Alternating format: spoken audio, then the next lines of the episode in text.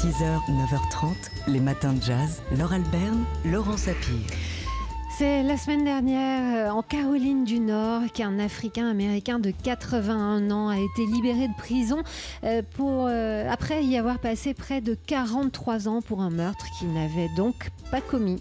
Charles hein, c'est son nom. Il avait été inculpé en 1976 pour le meurtre de Richard Holloman, qui dirigeait une station-service et qui avait été tué euh, au cours d'un braquage. La Cour avait à l'origine condamné euh, Finch à la peine de mort. Euh, le jury était composé d'un noir et de 11 blancs.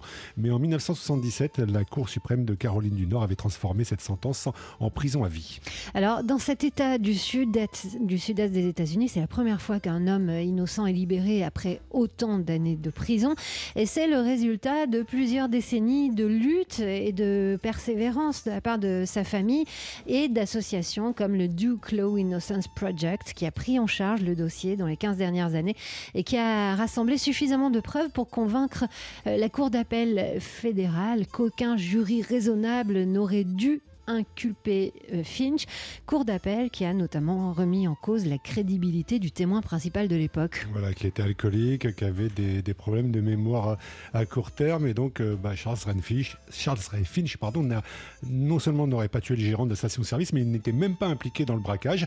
Il est sorti de prison ouais. sur une chaise roulante. Oui, dit qu'il était fatigué, hein, mais euh, quand même euh, plein d'envie après toutes ces années de prison. Voilà, il a ajouté qu'il voulait faire un voyage aux, Bahamas et à court terme manger un poulet dans un restaurant euh, Parker's Barbecue en Caroline du Nord. 6h, 9h30, les matins de jazz. Laure Alberne, Laurent Sapir.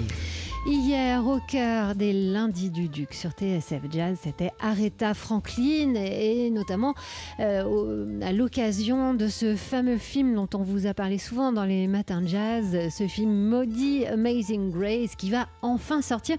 Il va falloir euh, viser juste pour le voir, ce sera seulement entre le 6 et le 10 juin prochain. Oui, ce fameux concert gospel d'Aretha Franklin dans une petite église du quartier Watts à Los Angeles, il n'a pas seulement donné lieu à un album d'anthologie en 1972, mais à un film, un, concert filmé, donc euh, avec derrière la caméra Sidney Pollack. Euh, sauf qu'un problème de synchronisation entre le son et l'image avait empêché la sortie euh, du film à l'époque. Aretha Franklin n'était pas non plus très emballée lorsqu'on a pu restaurer cette représentation du concert. Ses héritiers, eux, en revanche, ils ont fondu en larmes hein, lorsqu'ils ont vu Amazing Grace. Et la suite, eh bien, c'est la sortie autorisée enfin des, images de ce concert. Alors, parmi nos invités hier soir pour évoquer Aretha Franklin, le chanteur le plus soulman de l'Hexagone, Ben l'oncle soul. Et c'était l'occasion euh, pour lui de, redire qu'on ne peut pas séparer la chanteuse euh, Aretha Franklin, gorgée de foi religieuse, qui chante du gospel dans une église, et puis la chanteuse Aretha Franklin, plus profane, entre guillemets, qui a conquis le cœur du public avec quelques grands succès de la musique soul. C'est bienveillant. Euh, et c'est courageux de sortir de ce cocon pour aller faire, alors bon, euh, musique profane, moi, excusez-moi, mais bon, c'est un peu loin quand même pour moi. Juste des chansons d'amour, c'est loin d'être profane à, mon sens, mais bon, elle, chante plus juste la gloire de Dieu et des chansons euh, qui, parlent de Jésus. Bon, c'est quand même, euh, elle est toujours reliée à ça. Elle y croit dur comme fer et elle est toujours dans un, dans une, dans, un espèce de d'esprit où elle soigne les gens avec sa voix. Elle exprime des choses qui sont essentielles à l'humanité c'est une c'est un être humain donc elle touche les gens quoi.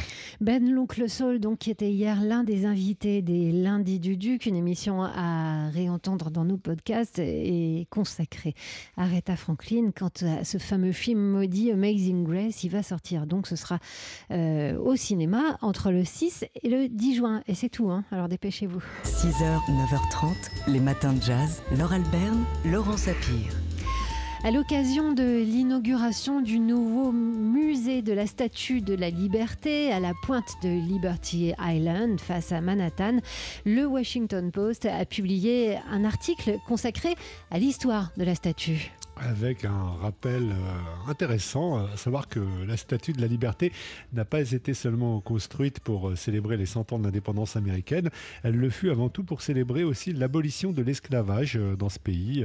L'idée, en fait, avait pris racine le 21 avril 1865 en France, dans une commune de Moselle. On sortait de la guerre de sécession aux États-Unis et quelques amis américains, et pas seulement américains, de Lincoln personnes qui venaient d'être assassinées bah, s'étaient réunies donc, dans cette commune de Moselle.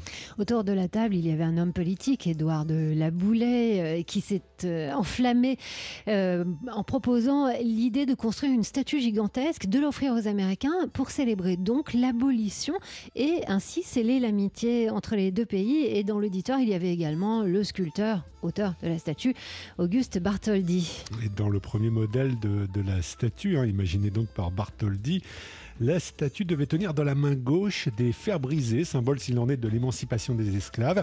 Dans le modèle final, les fers euh, sont remplacés par une tablette commémorant la déclaration d'indépendance américaine, mais les chaînes sont toujours présentes, moins visibles certes au pied de la statue. Alors pourquoi le sens initial de cette statue a-t-il été détourné? Bah, C'est parce qu'entre l'idée et la réalisation, il a fallu quasiment 20 ans et qu'entre-temps, eh bien le, le, statut avec un T euh, des Noirs aux États-Unis s'est dégradé, les lois Jim Crow ont commencé de s'implanter, ce qui a valu euh, au moment de son érection des critiques euh, de la statue par des journaux afro-américains, euh, notamment qui s'insurgeaient contre l'hypocrisie et l'absurdité d'un tel symbole.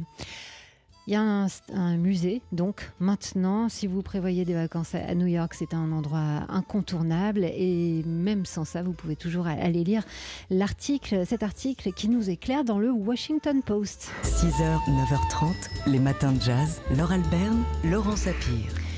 Mais auparavant, oui, bien sûr, il y a l'homme aux plus de 2000 enregistrements qui est ce soir sur la scène euh, du, New Morning. Ron Carter qui vient célébrer sa collaboration euh, pendant quelques années avec Miles Davis.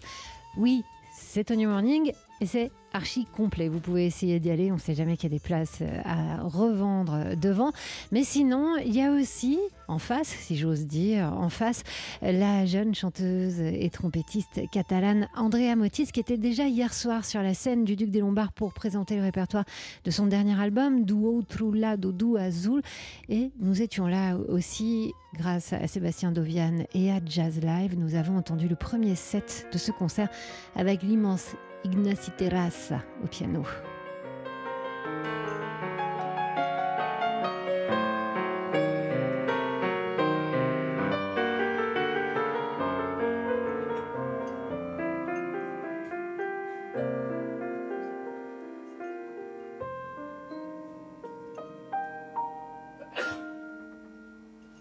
Que reste-t-il de nos amours?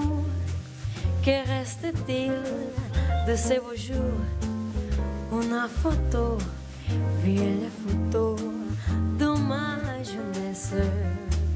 Que reste-t-il de vieux doux du mois d'avril Le rendez-vous, un souvenir qui me poursuit sans cesse.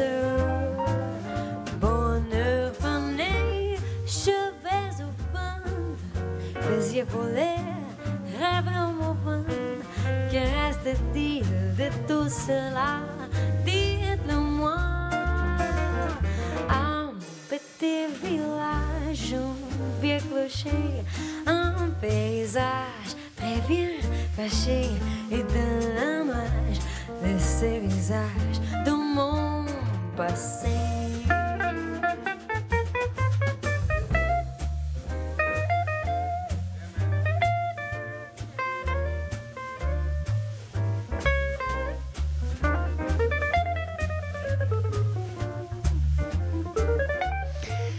C'est le guitariste euh, Joseph Travers qui était hier et qui sera ce soir aux côtés d'Andrea Motis. Il y aura bien sûr euh, également le contrebassiste Joan Chamorro euh, qui est son prof et qui la suit depuis ses débuts. Esteve Pi sera à la batterie et donc au piano Ignacy Terras, la chanteuse et trompettiste Andrea Motis qui sera également l'invité de Daily Express ce midi. Sinon pour l'avoir, deux possibilités ce soir 19h30 et 21h30 au Duc des Lombards. Les matins de jazz.